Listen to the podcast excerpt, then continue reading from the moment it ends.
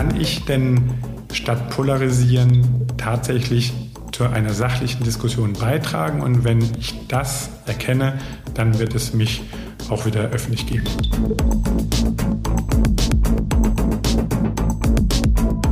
Das ist der Immobilieros-Podcast von Immocom. Jede Woche Helden, Geschichten und Abenteuer aus der Immobilienwelt mit Michael Rücker und Yvette Wagner.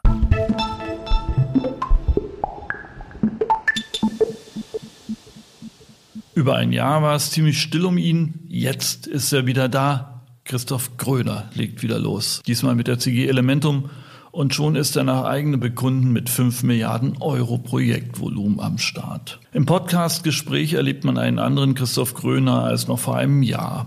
Ja, sicher und auch gut vernehmbar, er redet immer noch Klartext, aber eben alles eine Spur unaufgeregter und gelassener als noch vor Jahresfrist. Und trotzdem bleibt er natürlich auch der Alte beim Springen zwischen Vision, Analyse und der Abteilung Attacke. Auf jeden Fall lohnt es sich wieder genau hinzuhören auf das, was er sagt von den großen Linien bis zu den kleinen Details, die alle aus der Szene zwischen den Zeilen auch deuten können. Ein interessantes Gespräch über die neue CG Elementum, Trends und Tendenzen am Markt. Interessant auch, wie stark Christoph Gröner das Thema ESG wichtet, wie weit er bei seiner Vision digitalisierte Immobilienbranche ist und natürlich auch, wer für den Untergang Deutschlands verantwortlich ist. Bevor es losgeht, für alle, die über die Immobilieros Website zu uns kommen, man kann den Podcast auch über Apple Podcasts oder Spotify hören. Bitte gebt uns ein Like bei Apple Podcasts und empfehlt uns weiter. Langsam lüftet sich auch wieder der Corona-Schleier. Ich denke, spätestens Juli legen wir auch wieder mit Fachevents los. Details dazu unter www.immocom.com und vergesst bitte auch nicht, unseren Markt-Newsletter zu abonnieren. Jetzt aber viel Spaß mit Christoph Gröner.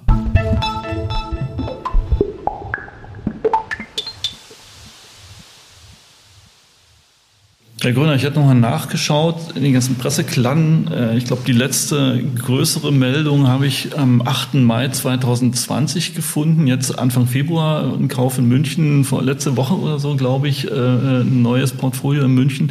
Sie waren ein Jahr abgetaucht, regelrecht. Kann man sich gar nicht vorstellen. Irgendwie haben sie auch immer gefehlt, aber sie waren von der Bildfläche äh, verschwunden. Die CG, die alte ist in der Konsus aufgegangen, in der Adler etc. pp. Jetzt geht's wieder los. Ähm, wie sieht der Neustart aus? Also, wir sind nicht abgetaucht, wir haben einfach nur unsere Arbeit fortgesetzt, aber unter neuen Vorzeichen. Es gibt Zeiten, in denen es einfach besser ist, sich auf die Arbeit zu konzentrieren, als ähm, in die Kommunikation mit der Außenwelt zu gehen. Ich bin äh, 16, am 16.03.2020 an Covid erkrankt, habe dann die Möglichkeit gehabt, in Quarantäne mir äh, meine neue Zukunft ähm, zu überlegen. Es war klar, dass ich in den Gebäuden und in den Rahmen, die Rahmenbedingungen, die mir gegeben wurden bei der Konsus-Adler, nicht weiter existieren konnte. Deswegen habe ich mich in einer hart geführten Auseinandersetzung, aber fair geführten Auseinandersetzung dafür entschieden, den Konzern zu verlassen. Nicht ganz unfreiwillig. Versprochen war seinerzeit, dass die CG-Gruppe zum VW der Immobilienbranche entwickelt wird.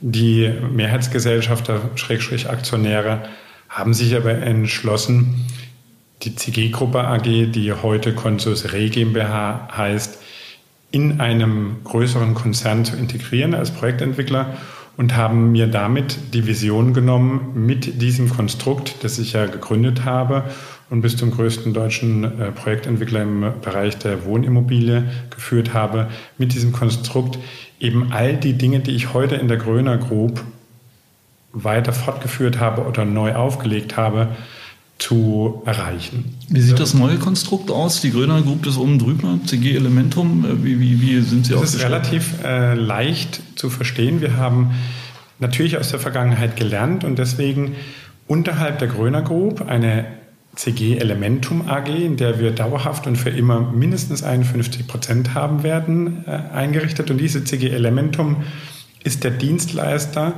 in der Gröner Group für all die Dinge, die dort bewegt werden. Wenn wir über Dienstleistungen sprechen, dann begreifen wir uns als Unternehmen ohnehin, nämlich die Gröner Group als Dienstleister.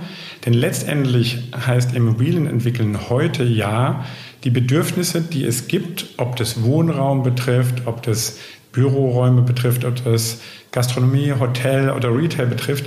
Wir sind im Prinzip der Mittler zwischen einem Bedarf, der aus der Bevölkerung oder aus der Arbeitswelt entsteht, dem Kapital und demjenigen, der das erstellen kann. Und insofern, auch wenn wir uns Bauträger schimpfen oder Bauunternehmen oder was sie auch nehmen wollen, am Schluss, am Ende des Tages gibt es einen Bedarf und der muss gestillt werden und dazu gibt es marktwirtschaftliche Instrumente. Wir haben mit der CG Elementum von der eigenen Hausverwaltung bis zur Abteilung, die die Digitalisierung umsetzen kann und als einzige Gesellschaft in Deutschland auch dies vorantreibt. Wir haben dort die eigene Bauunternehmung, wir haben die eigenen Planungsgesellschaften da drin und so weiter. Das heißt, alles, was die Wertschöpfungskette der Immobilie vollständig begleitet, ist in dieser CG Elementum organisiert und untergebracht. Okay, kommen wir gleich noch drauf. Äh, ich habe mal auf die Webseiten geguckt, ja. der Grüner Gruppen, der Elementum. Es ist ja schon wieder eine imposante Anzahl an Projekten. Äh, was verbirgt sich für ein GDV ungefähr dahinter? Haben Sie es im Kopf? Ich würde Ihnen am liebsten nicht sagen, aber wenn wir von 5 Milliarden sprechen, dann ähm, äh, sind wir ziemlich gut. Sie sind schon wieder bei 5 Milliarden, okay konservativ gerechnet. Auf jeden Fall ist es so, dass wir in der CG Projekt äh, Property und in der äh, CG Capital dann eine unde, äh, große Zahl von Projekten untergebracht haben, die aus einem besonderen Grund auch in diesen beiden äh, verschiedenen äh, Unterholdings oder Holdinggesellschaften untergebracht sind. Wieso? In der CG Property haben wir große Quartiersentwicklungen, die wir in Deutschland mhm. nach vorne bringen, organisiert, die auch nicht nur greenwashed sind, sondern auch die grüne Kompetenz in sich trägt. Das heißt, das sind Projekte, in denen wir mit Geothermie, Photovoltaik, ähm, äh, Wasserstoffspeichertechnik und ähnlichen Umgang pflegen und dort in der Lage sind, unser Unternehmenskonzept 30-20-0, 30 Prozent geförderter Wohnraum, 20 Prozent preisgedämpfter Wohnraum und 0 Prozent CO2 bei der Bewirtschaftung. Dieses, dieses Ziel, das wir natürlich nicht in allen Projekten erreichen können, diesem Ziel kommen wir sehr nahe in verschiedenen Projekten, indem wir zum Beispiel 20 Prozent gefördert, 10 Prozent gedämpft und einen KfW-Standard von 25 oder 15 erreichen. Mittelfristig werden diese Gesellschaften oder diese Projekte allerdings tatsächlich die eben ausgebrachte Formel erreichen. Und in, diesen, ähm, in dieser CG Property sind unsere großen Projekte mit 60.000 Quadratmeter, Bergisch Gladbach 110.000 Quadratmeter, Areal C in Karlsruhe mit äh, Augsburg, mit München, mit Stuttgart-Wendlingen und so weiter und so fort untergebracht. Und das ist quasi CG Property mit den grünen und ähm, äh, darüber hinausgehenden Bestandteilen aus, dem, äh, äh, aus dem Prefabrication, aus unserem Fertigteilwerk in Erfurt und dem zukünftigen Werk in Deutsch, okay. in, in Mülheim-Kerlich. An dieser Stelle ein kleiner Einschub.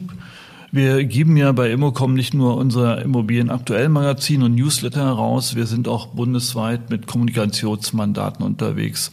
Und da erleben wir oft Unternehmen in der Branche, die sagen, ja, ich weiß, wir müssten jetzt eigentlich mehr am Markt sichtbar sein, wir brauchen Grundstücke, Investoren, Kunden, wir müssen bei der Verwaltung und am Standort mehr auf den Schirm mit unseren Projekten kommen, aber wir haben jetzt nicht so viele Themen, dass wir ein Jahresmandat unterschreiben wollen, außerdem haben wir selber fitte Leute.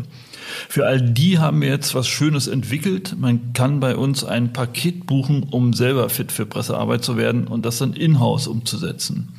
Wir kommen vorbei, machen einen kleinen Workshop im Unternehmen. Wir zeigen, wie am besten Presseverteiler, Pressemitteilungen, Pressekonferenzen aufgebaut und realisiert werden, wie man gute Social Media Posts und Strategien baut. Es gibt Checklists und wir begleiten das Unternehmen noch zwei Monate im Doing und stellen auch unsere Kanäle zur Verfügung. Danach beherrscht der oder die Verantwortliche im Unternehmen das kleine Einmaleins der Pressearbeit und kann eigenständig professionell operieren. Wen das interessiert, Details dazu gibt es unter www.immocom.com slash Pressestart. Der Link ist auch nochmal in den Shownotes zu sehen. Ich kann es nur empfehlen. Und jetzt weiter im Podcast.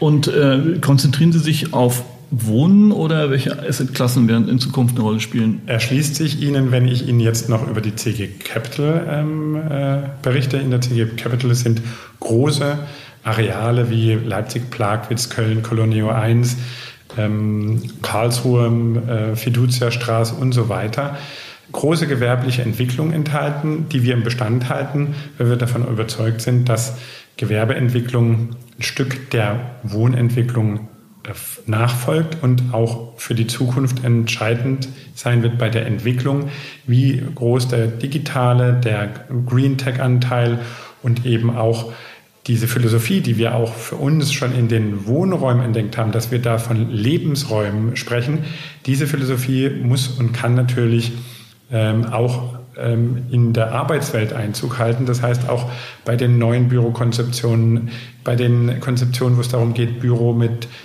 Lager, mit Produktionsflächen in Verbindung zu bringen, da sind wir schon mhm. seit jeher äh, führend gewesen und haben diesen äh, Bereich auch weiter ausgebaut, weil wir den, wir für uns entdeckt haben, wir werden keine einzelnen Büros bauen oder nur selten. Da gibt es andere, die am Markt sehr erfolgreich sind. Wir sind diejenigen, wo sie ein Stück Büro mit ein bisschen Lager und Produktion oder Stellplätzen oder oder oder ähm, äh, mieten können. Äh, in alten Brownfields, aber auch in neuen Gebäuden. Das ist unsere Kompetenz. Okay, das heißt aber, die so ein bisschen defensive Diskussion, die wir gerade gegenüber äh, Gewerbe, insbesondere Office erleben, das ist für Sie kein Thema. Also Reduktion des Flächenverbrauches. Ähm, die Investoren mm, gucken sich Büro, Office gerade relativ kritisch an. Welche Wahrnehmung haben Sie da? Wenn ich mich in meinem Leben nach Diskussionen in äh, opportunistisch gestalteten äh, Foren ähm, äh, gerichtet hätte, wäre ich heute nicht da, wo ich bin. Es ist wie mit allem. Wenn Sie heute in Deutschland Hotel äh, entwickeln, dann kommen die Menschen äh, und die Investoren zu Ihnen und sagen, das geht gar nicht. Wir wollen sehr gerne in Karlsruhe, wo eine totale Unterversorgung von Hotelzimmern seit vielen Jahren andauert, Hotels bauen und wir tun das. Wir werden in Mannheim kein einziges Hotel entwickeln und bauen, weil wir wissen, dass Mannheim völlig überversorgt ist. Wir werden in Köln mehrere Hotels bauen, keinesfalls in Düsseldorf, weil wir wissen, Köln ist unterbesetzt und Düsseldorf. Hier sollte, so wie auch bei der Bürodiskussion, erstmal drüber nachgedacht werden, wovon man spricht. Natürlich kann es eine leichte Reduzierung von Flächenbedürfnissen im Bürobereich geben, was die Fläche an sich betrifft ähm, auf die Arbeitsplätze gerechnet. Aber es ist doch durch Covid, der uns noch lange aber erhalten bleibt, klar, dass viele alten Büros überhaupt nicht mehr den Anforderungen der Hygiene und sonstigen Standards äh, der Zukunft auch in jeder Hinsicht genügen. Wir brauchen große Räume, wir brauchen Come-Together-Places, wir brauchen trotzdem die Privatheit eines kleinen äh, Stück Arbeitsplatzes. Ähm, das ist doch das, was wir gelernt haben bei den eigenen Mitarbeitern. Wir haben heute über 500 Mitarbeiter und ähm, äh, begleiten die Covid-Zeit mit äh, einer Kinderbetreuung, begleiten die Covid-Zeit natürlich mit Masken, Impfen und allem drum und dran und haben dabei gelernt, dass es eben nicht mit dem Homeoffice getan ist, sondern weil die Mitarbeiter und Mitarbeiterinnen eben den sozialen Kontakt, die Zusammenarbeit, äh, das Meeting brauchen und weil sie natürlich nicht ähm, unter dem Dauerbeschallung ihrer Kinder, so nett man das auch findet, in der Lage sind, ihr Homeoffice ähm, so zu gestalten, dass sie effizient sind. Wir werden also aus meiner Sicht eine totale Bedarfsreduzierung nur teilweise haben und die wird sich aus unserer Einschätzung vor allen Dingen in den Stadtrandbereichen oder außerstädtischen äh, Bürostandorten auswirken. Ich glaube eher das Gegenteil, dass in den Städten Büroräume, die attraktive Arbeitswelten abbilden und möglich machen, dass die sogar an Attraktivität gewinnen und überhaupt nicht sozusagen weniger genutzt oder gesucht werden werden, als es heute der Fall ist. Ich glaube, auch hier muss man, so wie ich es vorhin bei den Hotels gesagt habe, unterscheiden. Ganz klare Analyse, in welcher Stadt brauche ich noch Flächen, wo brauche ich die? Brauche ich die in der Innenstadt mit dem ÖPVN-Anschluss? Ich brauche sie mit ein bisschen Außenflächen, mit ein bisschen Licht, Luft und all diesen Dingen. Und wenn Sie sehen, wie heute ein großer Teil der Bevölkerung arbeitet, dann würden Sie, wird sich Ihnen schnell erschließen, dass auch durch die, der Wandel dieser Zeit die Menschen nicht mehr bereit sind, in irgendwelchen dunklen Kammern oder abgeschnitten von den öffentlichen Verkehrsmitteln zu arbeiten, sondern da wird es ein neues Bewusstsein geben. Da gebe ich den ähm, äh, Studien recht.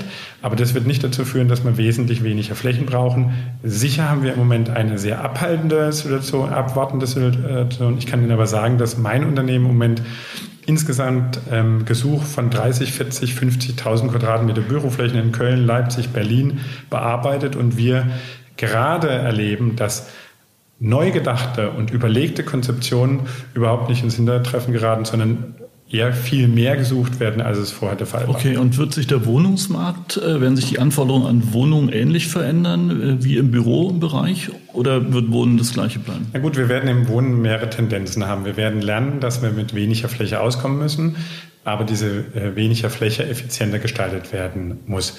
Wenn die Diskussion dann irgendwann mal, wie will ich vorsichtig formulieren, aus dem politischen Moloch wieder in die Sachlichkeit zurückkommen. Dann werden wir feststellen, dass die Baukosten eben sehr gestiegen sind, aus gutem Grund. Material ist teurer geworden. Menschen werden inzwischen zeitgemäß bezahlt. Mindestlöhne haben sich aus gutem Grund ähm, durchgesetzt und ähm, die Vielzahl der ausgenutzten ausländischen Arbeitskräfte, die unter schwierigen Umständen hier gearbeitet haben, werden inzwischen in reguläre Arbeitsverhältnisse überführt, was dazu führt, dass es einfach teurer geworden ist, weil gerechter. Und dann, wenn man äh, zwei und zwei zusammenzählt, wird man eben zu dem Ergebnis kommen, Material ist teurer geworden, die Arbeitskräfte sind teurer geworden und die Innovation oder die ähm, äh, wir haben also sozusagen dort wenig Einsparungen durch Digitalisierung bis heute im Baubereich und dadurch ähm, äh, wird es eben erstmal nicht günstiger werden im Bereich der Immobilien. Und dadurch, darauf können wir im Prinzip nur durch effizientere Flächen ähm, reagieren. Ich glaube, dass eben eine gut geschnittene äh, Zweizimmerwohnung mit 48 Quadratmeter sehr gut funktionieren kann. Bisher ist man da eher von 60 ausgegangen. Ich glaube auch, dass eine Vierzimmerwohnung in ähm, 90, 95 Quadratmeter sehr intelligent geschnitten äh, funktioniert, wenn es darum geht, zwei Kinder unterzubringen und eben ein Familienleben möglich zu machen. Aber Herr Gröner, äh, na, Sie, Sie schildern die Kostenentwicklung. Die Mieten sehen wir gerade, äh, ich denke auch Covid-bereinigt, stagnieren in Deutschland. Viel mehr geht nicht. Die Preise äh, gehen trotzdem nach oben aus vielen Gründen. Wie lange machen die Investoren das noch mit? Ich würde äh, vorsichtig damit umgehen, dass die Mieten stagnieren. Die Mieten werden implizit weiter steigen, aber die Höchstmieten haben natürlich Grenzen erreicht. München 25, 30 Euro im Quadratmeter, Hamburg 15, 20 Euro im Quadratmeter, wo das immer von uns äh, vorhergesagte äh, eintritt, dass nämlich am Ende der Mieter der eigentliche Investor ist und der Mieter äh, ist durch seine eigene Kaufkraft beschränkt. Es ist also ebenso Unfug, dass man durch einen Mietendeckel jetzt irgendwie den Menschen helfen kann, weil keiner von den äh, Mietern, die ähm, in den letzten Jahren einen Mietvertrag unterschrieben hat, äh, musste den Mietvertrag mit vorgehaltener Waffe unterschreiben, sondern hat es in der Regel freiwillig gemacht und sich, äh, fühlt sich sehr wohl in seinen Mieträumen. Auf der anderen Seite haben wir tatsächlich eine Kaufkraft, die nicht mit der Kostensteigerung mithält. Und deswegen werden in den höchst und teuren Bereichen, in denen wir uns nie aufgehalten haben, in der Entwicklung von Wohnräumen, werden die stagnieren. Das war aber absehbar. Die ähm, Situation, die wir auf der anderen Seite erleben, ist, dass trotz dieser ähm, stagnierenden Mieten oder Mieten, die einfach sich der Kaufkraft der Bevölkerung langsam und zum Glück auch äh, wieder nähern, ähm, haben wir ein ähm, Investorenklima, das durch die, ich hätte fast äh, so gesagt, Geldproduktion der EU, aber sagen wir es mal einfach durch die äh, Schwämme an Geld aufgefangen wird. Das heißt, ich erlebe heute ganz konkret Investoren, die noch vor ungefähr sechs Monaten ähm, Faktoren von 28 äh, bis 30 für unmöglich gehalten haben, sind heute freiwillig bereit, 31 bis 35-fach zu bezahlen, sodass wir eine Kombination haben, was in vielen Fällen dazu führt, dass wir an eine breitere Schicht an Menschen vermieten können, weil wir nicht mehr an der Mietschraube so deutlich drehen müssen. Sie müssen sich vorstellen, ein Unternehmen wie unseres verdient an der verkauften Wohnung zwischen 14 und 17 Prozent. Und ähm, da sind dann schon vorher nochmal drei, vier Prozent Deckungsbeitrag ähm, abgerechnet worden. Das heißt, wir liegen immer unter 20 Prozent. Dafür würde kein Bäcker ein Brötchen und kein Automobilbauer ein Auto bauen. Wir werden als Spekulanten kritisiert. Aber tatsächlich ist die Spanne nie so hoch gewesen. Tatsächlich ist es so, dass wir da gezwungen waren, immer an der Mietschraube zu drehen. Das Geld ist in Anführungsstrichen günstiger und erlaubt uns einen höheren Faktor. Dadurch können wir in den Mieten etwas lockerer umgehen und ähm, haben ähm, auch unter den gegebenen Umständen die Möglichkeit, unsere Renditeerwartung an eine Projektentwicklung, die, wie vorhin schon formuliert, zwischen 14 und 18 Prozent liegt, umzusetzen. Und da sehe ich in Standorten, Und äh, die Gröner Group hat sich da sehr konzentriert auf äh, Nordrhein-Westfalen, wo eine deutliche Unterversorgung im Wohnraum ist, wo also noch ein großer Nachholbedarf ist. Wir sind in Karlsruhe unterwegs, wir sind in Stuttgart unterwegs, wir sind in Augsburg unterwegs, wir sind in München unterwegs. Ähm, da sind wir deswegen unterwegs, weil auch die politischen Verhältnisse dort als konstruktiv betrachtet werden können. Während wenn Sie nach Berlin und Hamburg gehen, vor allen Dingen in Berlin und Umgebung, auch in Leipzig, erleben Sie es, dass die Politik äh, nicht wirklich an einer Lösung ähm, des Mietenproblems oder des, äh, der Wohnraumnot interessiert sind.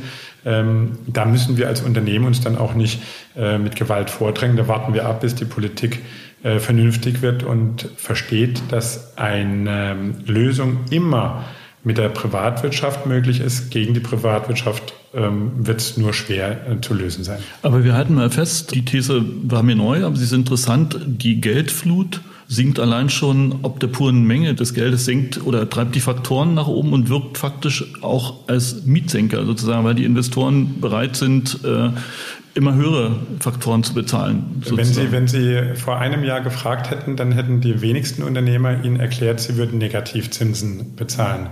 Heute kenne ich fast keinen mehr, der keine Negativzinsen bezahlt, weil es ja schon anfängt bei kleineren Guthaben von 25.000 oder 250.000 je nach Unternehmen, spätestens jedoch bei 500.000 fangen die Menschen an, Negativzinsen zu machen. Und diese Negativzinsen führen natürlich dazu, dass Vehikel gesucht werden, in dem diese Negativzinsen ähm, kompensiert werden. Wenn ich also bisher drei Prozent Rendite gesucht habe, bin ich heute mit zweieinhalb Prozent vollkommen äh, zufrieden, weil ich natürlich ähm, äh, ein halbes Prozent Negativzinsen nicht bezahlen muss. Und ehrlich gesagt, psychologisch ist natürlich viel schöner, etwas weniger Rendite zu haben, als auf vorhandenes Kapital negative Zinsen zu bezahlen. Und das führt dazu, dass wir ungefähr in dem Verhältnis, ne, diese 0,5 Prozent in dem Bereich machen ja ungefähr 20 Prozent aus. Und deswegen kommen sie dann von 28-fach plötzlich auf 30 und äh, 32 oder 33-fach. Das lässt sich eigentlich eins zu eins umlegen. Das, was sozusagen der Negativzins von unten äh, kannibalisiert, wird von oben quasi über die Rendite beigegeben. Und das macht natürlich unsere Branche, in der aus meiner Sicht keine Immobilienblase ist, sondern eine renditereduzierte ähm, äh, Anlage langfristig noch durch, die Wert, durch den Wertzuwachs eine ganz gute Chance hat, äh, macht natürlich unseren, unser Betongold äh, auf lange Sicht nach wie vor attraktiver als in irgendwelche andere Produkte. Wie lange wird das noch so bleiben? In Jahren geschätzt, Ihre, Ihre Prognosen? Ich würde das, ich würde es nicht in Jahren schätzen, sondern ich würde es an dem Zinsniveau, Zinsniveau festmachen. Ich gehe davon aus, dass äh, die Europäische Union in den nächsten fünf bis sieben Jahren nicht in der Lage sein wird, Zinserhöhungen ähm, auf europäischem Niveau durchzusetzen. Dazu sind ähm, Länder wie Italien oder Frankreich ähm, zu schwach. Äh, sie könnten eine Zinserhöhung niemals finanzieren. Das schützt uns davor, auch die Tendenzen, die ich aus der USA inzwischen mitbekomme, diese äh, gnadenlose Verschuldung, die das Land jetzt in den letzten Wochen und Monaten äh, betrieben hat, lässt es auch dort nicht zu. Man hat es bei der letzten ähm, Sitzung gesehen. Es ist entgegen der Erwartungen kein Zins angehoben worden. Ich glaube, dass wir in den nächsten Jahren keine äh, Zinsentwicklung haben werden. Und an der gekoppelt gehe ich auch davon aus, dass wir eben ähm, ein günstiges ähm, Klima für Immobilieninvestitionen ähm, haben. Ich glaube jedoch, dass natürlich die Faktoren irgendwann mal auch zu Ende sind. Das wird irgendwo zwischen 30 und 40 je nach Standort ähm, äh, enden für den Hörer, der jetzt nicht immer zuhört oder das nicht rechnet. Das ist eine Rendite zwischen 2,5 Prozent und 3 Prozent, die dann realisiert wird das ist heute in dem, in dem Markt eine gute Rendite. Und wenn man nicht zu teuer einkauft, wenn der Fonds, der dieses Geld anlegt oder die institutionellen Anleger ähm, eben genau äh, die Immobilie betrachten und die Nachhaltigkeit, das wird ganz entscheidend sein, beurteilen, nämlich die Nachhaltigkeit im Hinblick auf, muss ich in zehn Jahren nachrüsten mit Green Tech, mit irgendwelchen Dämmungen, mit irgendwelchen Technologien, die die CO2-Null-Bewirtschaftung möglich machen, wenn da der Investor richtig hinsieht und dafür Sorge trägt, dass er in Immobilien investiert, die auch noch in 10, 15 Jahren trotz Pariser Abkommen ohne großen Bohai oder ohne große Investitionen betrieben werden können, dann glaube ich, ist das Kapital auch sicher. Kommen wir gleich noch drauf. Lassen Sie uns noch mal bei den Kosten bleiben. Ihre Vision ist ja anerkanntermaßen, Sie haben es vorhin schon formuliert, aber auch wieder auf Ihrer Website geschrieben, die digitale Neuorganisation der Bau- und Immobilienwirtschaft ja, unter Einbeziehung ökologischer und technologischer Innovation. Ist ja ein großer, ein großer Begriff. Ja, wie, wie sieht das in der äh, Gröner Gruppe in der CG Elementum konkret aus? Digitalisierung und ähm, ökologischer Wandel sind, äh, gehen Hand in Hand und haben miteinander zu tun. Erstmal ist die Digitalisierung eines Immobilienunternehmens aus meiner Sicht die Voraussetzung allen innovativen Schaffens für die Zukunft, weil wir alle Vorgänge im Unternehmen transparent machen. Ich sprach vorhin davon, dass ein Immobilienentwickler im Prinzip ein Dienstleister ist. Ich glaube auch, dass die Kapitalmarktfähigkeit eines jeden Unternehmens davon abhängt, wie transparent es ist und wie andere Menschen und Investoren diese Unternehmen begleiten können. Wenn wir also tatsächlich Veränderungen in Größenordnungen in den Unternehmen, in unserem und anderen Unternehmen herbeiführen wollen, dann wird es nur machbar sein mit der Hilfe von äh, Kapitalmärkten und die werden nur dann ähm, uns zur Verfügung stehen, wenn das äh, ewige, ähm, sozusagen die ewige äh, Last der Projektentwickler abfällt, dass man endlich kapitalmarktfähig wird. Denn bis heute gibt es kein Unternehmen, das einen längeren Zeitraum äh, überstanden hat, dass ähm, sich Projektentwickler schimpft oder Bauträger. Meistens sind sie dann irgendwie von dem nächsten größeren Bestandshalter übernommen äh, worden oder wenigstens hat er sich in Größenordnung beteiligt.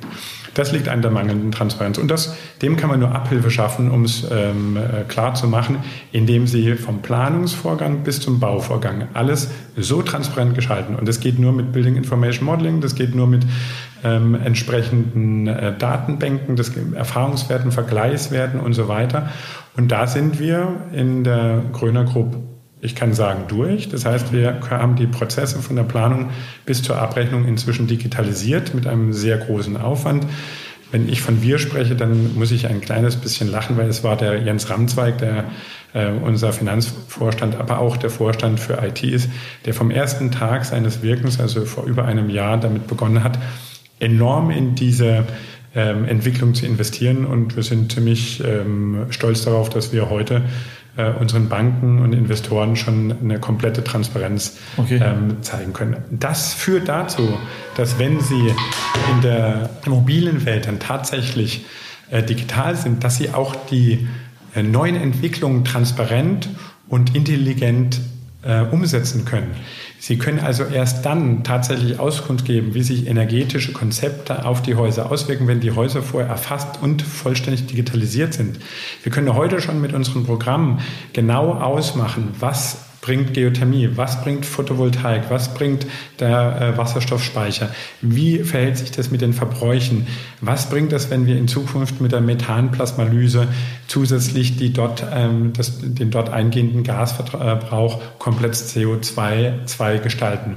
Das werden sie immer nur dann schaffen, wenn das Fundament ihres Wirkens und der Entwicklung digitalisiert ist, weil nur dann können sie ähm, Vorgänge, die bisher Millionen an äh, Ingenieurstunden und sehr, sehr viel Kraft in der Entwicklung in Anspruch genommen haben, die sind heute automatisiert.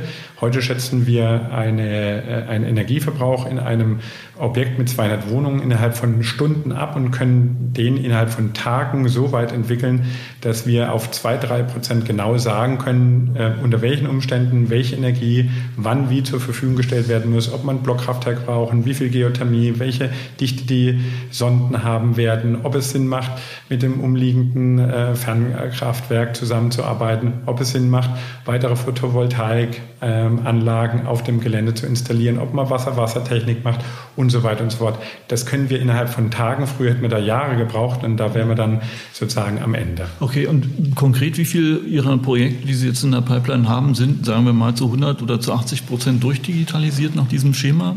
Alles, was wir neu bauen, ist komplett durchdigitalisiert. Alles, was wir neu bauen, ist ähm, in der Planung in den letzten Jahr, äh, Jahr schon genau durch diese Diktion gegangen. Wir haben ja die Gröner Group so aufgebaut, dass wir in unseren sieben jetzt acht Niederlassungen eine ein, eigenverantwortliche Einheit haben, die allerdings auf die Ressource Konzern zurückgreifen kann, was die Digitalisierung Tools, die energetischen Tools, Nachhaltigkeitstools, Planungstools eben sieht. So ist es so, dass wir natürlich in der Niederlassung wie ein normaler Bauherr agieren, aber zurückgreifen können aus die Erfahrung in dem Bereich Planung, Statik, TGA, Energetik, Nachhaltigkeit, die als Ressource zur Verfügung stehen und quasi nicht teuer eingekauft werden müssen, sondern einfach vorhanden sind. Und insofern trägt sich die Philosophie durch diese äh, Zwei-Stopp-Strategie konservative und traditionelle Entwicklung von Projekten, einhergehend mit dem Support aus der Zentrale, die die Innovation in die Niederlassung reinbringt. Und dadurch können wir in allen Standorten in Deutschland, in denen wir tätig sind, sagen, wir sind quasi Marktführer und auch Leading Part of Digitalization, also Digitalisierung. Und wir können mit dem Fertigteilwerk, ähm, auf dessen Produktionskapazitäten wir zurückgreifen können, ähm, dann auch das, den Gedanken des Prefabrication, also der Vorfertigung, komplett umsetzen. Aber darf ich noch mal einhaken? Ich muss mal ein bisschen rumpulen. Ich habe dann geguckt ja, nach, nach der, nach der äh, EMC Group, also ihre, der Fertigteilwerk, mhm. und habe gesehen, dass äh, das Erfurter Werk den Besitzer gewechselt hat. Sozusagen. Das ist richtig. Wir waren ja von Anfang an mit 25 Prozent beteiligt und haben, um unser neues Werk in äh, Mülheim-Kerlich zu finanzieren, die 25 Prozent ähm, äh, Beteiligung aufgegeben. Jedoch haben wir die Technologie mitgenommen und wir haben die ähm, Zusage, dass unsere Projekte in den nächsten zwei Jahren vollständig von da aus beliefert werden. Das heißt, wir nehmen alles mit, ähm, was wir brauchen, um unser Programm Digitalisierung Prefabrication umzusetzen. Ähm, es ist ja auch kein Geheimnis, hinter der Nokera, die das übernommen hat, steht Norbert Ketterer und wir sind jetzt äh, seit 15 Jahren sehr gut in äh, Geschäftspartner. Der, der hat Ihre Idee geklaut mit dem integrierten Konzern, oder? Wenn man auf seine Website guckt. Nein, wir, ähm, wir wollen einen anderen Weg gehen. Er hat ähm, etwas gebaut, was irgendwie was mit Catera zu tun hat. Wir sind der Mittelständler. Mhm. Das Erfurter Werk kann 4.000, 5.000 Wohnungen ähm, produzieren und wenn Sie ganz Deutschland damit versorgen wollen, müssen Sie drei äh, von diesen Werken haben. Das heißt, Sie müssen plötzlich mit 15.000 Wohnungen, die da produziert werden, Umgang pflegen. Das ist nicht meine Zielgröße. Wir werden Werke entwickeln, die ein, 2000 Wohnungen, das ist unsere Stärke, an zwei, drei verschiedenen Stellen in Deutschland produziert. Und damit sind wir quasi der kleine Individuelle und er ist der Große, der sozusagen mit großen Maßstäben andere Dinge macht. Das ist nicht unsere Welt. Ähm, äh, insofern äh, widerspricht sich das und konkurriert sich das überhaupt nicht. Ah ja, gut. Na, das ist ja eine interessante äh, nochmal Präzisierung der ganzen Geschichte. Tauchten so ein paar Fragezeichen auf. Lassen Sie uns nochmal zu dem Thema ökologisch ESG, das ist so eine große Blase, zurückkommen. Ähm, ich glaube, beim Thema ökologische Produktion von Gebäuden braucht man sich unterhalten, sind Sie ganz weit vorn. Ähm, wir hatten letztens Tim Sassen von Grefeld im Podcast und der hat ähm, in der Immobilienzeitung äh, sich zitieren lassen zum Thema Social. Ja, der Immobilienbranche ist abhanden gekommen, an den Menschen zu denken. Sie hat in der Vergangenheit vor allem an die Investoren gedacht. Würden Sie das unterschreiben? Na gut, wir haben den Mittelstand, dem ich unterstelle, dass er bis zuletzt und auch heute noch natürlich an den Menschen denkt. Und wir haben auch ganz viele Entwicklungen, wo zum Beispiel bezahlbarer Wohnraum äh, nicht nur als Agenda, sondern als stetige Umsetzungsparameter dabei sind. Wir haben im Prinzip ja auch über unsere ähm, äh, Auslegung des Baugesetzes und dem kooperativen Baulandmodell, das es nahezu in ganz Deutschland gibt, dafür Sorge getragen, dass ähm, auf 100 äh, gebaute Wohnungen ähm, in einem B-Plan-Verfahren in der Regel 20 äh, bis 40 Wohnungen dann auch bezahlbar oder gefördert werden. Insofern hätten wir jetzt in Berlin nur das Problem, dass eben das Land keinem Privaten mehr die Möglichkeit gegeben hat, 100 Wohnungen zu bauen. Und deswegen sind dann auch die 30 Wohnungen, die der Gesetzgeber hier gefordert hat, nicht entstanden. Also wenn das Zusammenspiel zwischen äh, Kommune und zwischen Privatwirtschaft gestört wird, weil politische ähm, Interessensgruppen sagen, wir geben den Privaten gar nichts mehr, dann entsteht halt auch kein äh, geförderter Wohnraum, weil Enteignungsdebatten oder Vorkaufsdebatten schaffen ja keine einzige neue Wohnung.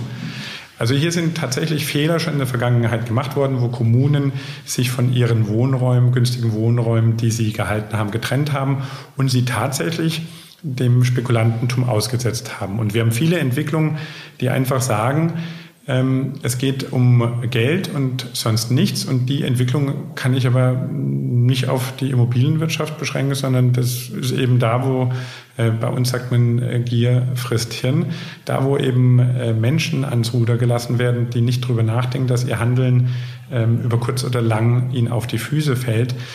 Das gibt es in der Immobilienwirtschaft auch, aber ich kenne so viele Unternehmen, die neben uns, mit uns ähm, wirtschaften, die ein höchstes Interesse am sozialen Frieden haben und denen durchaus bewusst ist, dass auf jede Wohnung, ähm, die man baut, äh, auch eine geringe Anzahl oder eine Anzahl oder eine Quote an günstigen, bezahlbaren oder geförderten Wohnungen entstehen muss.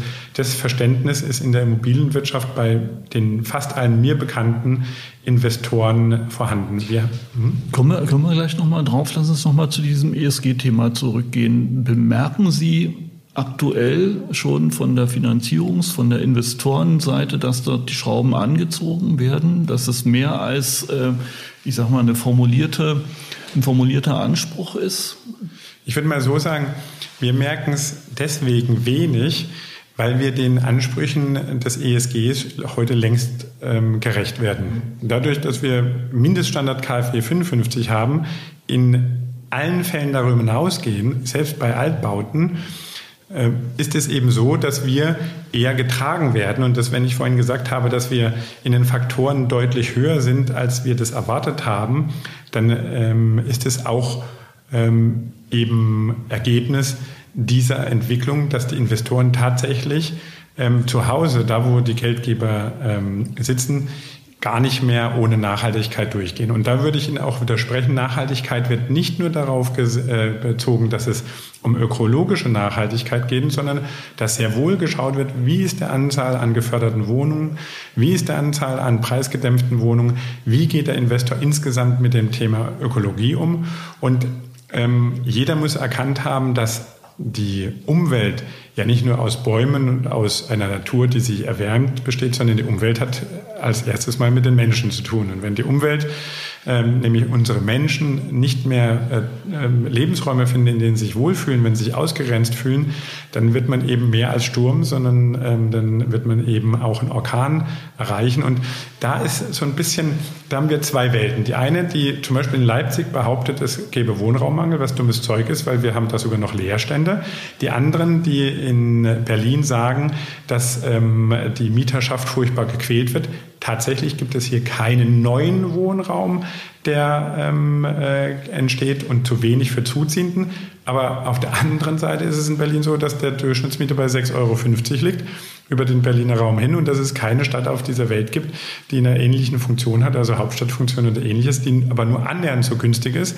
Und natürlich ist es so, dass wir von drei, vier Euro in Quadratmeter kommen und auf 6,50 ähm, äh, gestiegen sind. Aber man muss auch den Menschen sagen, für äh, dauerhaft drei bis vier Euro kann man eben die DDR-Platte vielleicht ähm, bewirtschaften, aber nicht Wohnräume, die sich in unseren Städten befinden und die Ansprüchen ökologisch, ökonomisch, äh, Tiefgaragenstellplatz, Zweischeibenverglasung, Schallschutz, Brandschutz, dafür können sie für drei bis vier Euro, und das muss diesen ähm, grün angemalten Kommunisten einfach mal gesagt werden, wird es langfristig genau die Immobilie geben, die es in der DDR gab, nämlich keine oder eine, die heruntergewirtschaftet ist oder eine, die, ähm, wo man äh, Schwarzgeld dafür bezahlen musste, dass man die Wohnung kriegt oder einen Schwager haben musste, der ihm die besorgt hat. Und haben wir ja sozusagen die, die grün angemalten Kommunisten, das finde ich sehr schön, ja. Wir haben ja wir, die Immobilienbranche, das jetzt versucht seit Jahr und Tag denen zu erzählen. Ja. Trotzdem ist die Immobilie, sind die Immobilienleute die neue IGIT-Branche quasi. Wir haben also Pharma und Banker weit abgehängt. Äh, wenn man mal die Perspektive umdrehen würde, was kann denn die Branche tun, damit sie dieses Image verliert und äh, wieder Vernunft in die Debatte einzieht? Naja, wir erleben das fast jeden Tag bei den Kommunen. Ähm, Sie haben vorhin gesagt, dass man im letzten Jahr nichts von mir gehört hat. Wir erinnern uns, dass ich es mit äh, Fernsehpräsenz und Ähnlichen und mit der großen Präsenz in den Medien versucht habe. Und mir ist dann klar geworden, dass die beste Politik, die wir betreiben können, eben durch unsere Produkte gemacht werden kann.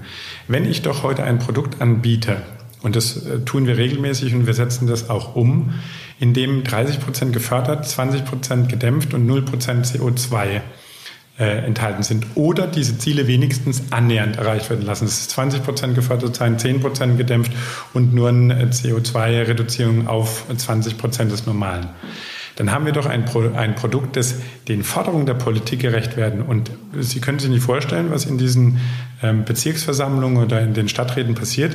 Die Leute stehen auf, nachdem wir die Projekte vorstellen und klopfen. Mhm. Also die erbitterten Widerständler, die da sozusagen bis vor kurzem in diesen Kommunen saßen, müssen erkennen, dass eine nachhaltige und eine seriöse Projektentwicklung im Prinzip deren äh, Interessen zu 100 Prozent Rechnung trägt. Und da muss die Immobilienbranche für werben und sagen, wir machen, was der Markt fordert.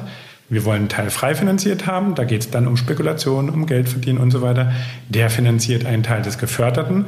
Und was selbstverständlich ist, die Ökologie ist aus meiner Sicht ein Selbstrechenwerk. Natürlich können Sie jemandem sagen, dich kostet jetzt die Wohnung 50 Cent mehr, aber sie ist CO2 null oder nahe null. Und ich kenne kaum jemanden, der sich das nicht leisten will oder kann.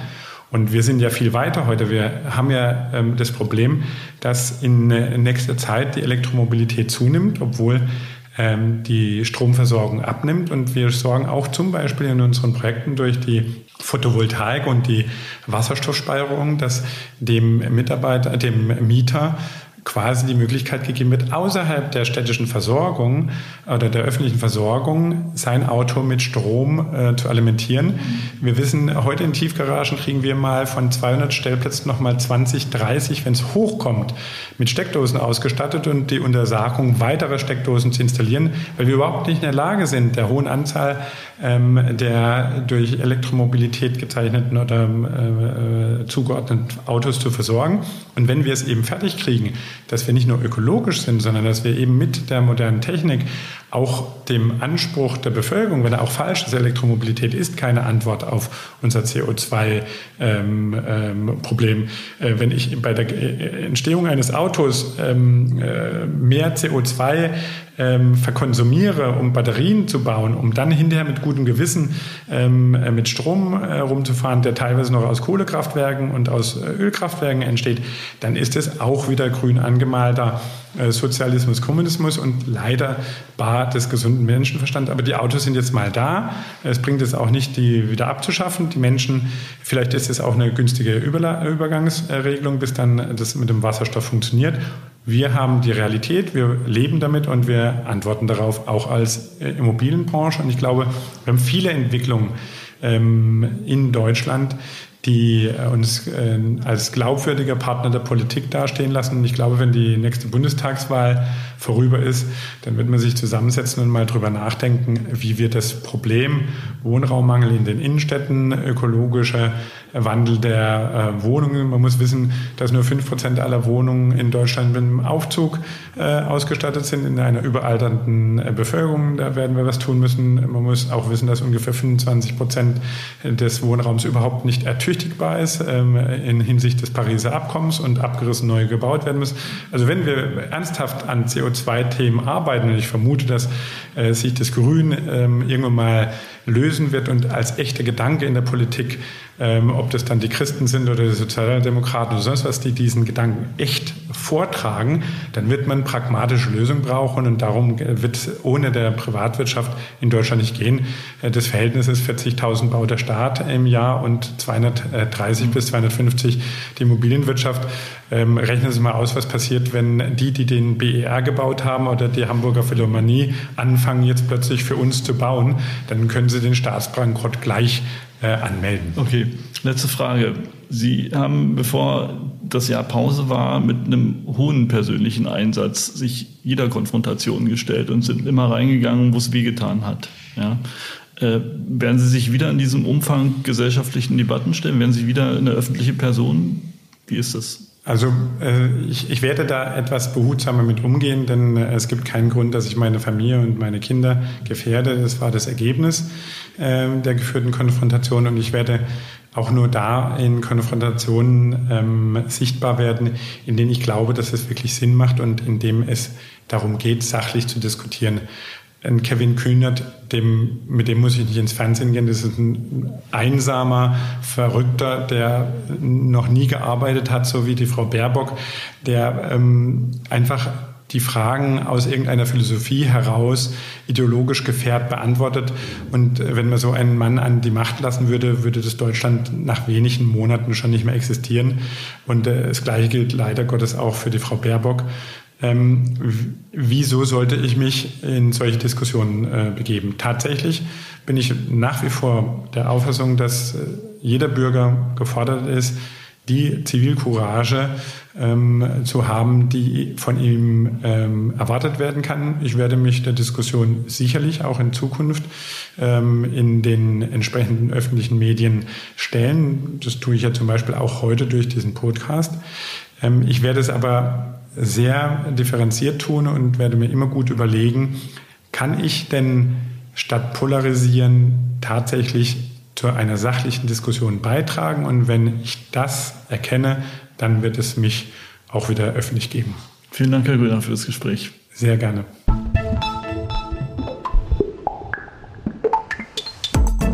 Das war der Immobilieros Podcast. Alle Folgen finden Sie unter www.immobilieros.de und überall dort, wo man Podcasts hören kann. Aktuelle News aus der Immobilienbranche gibt es unter www.immocom.com.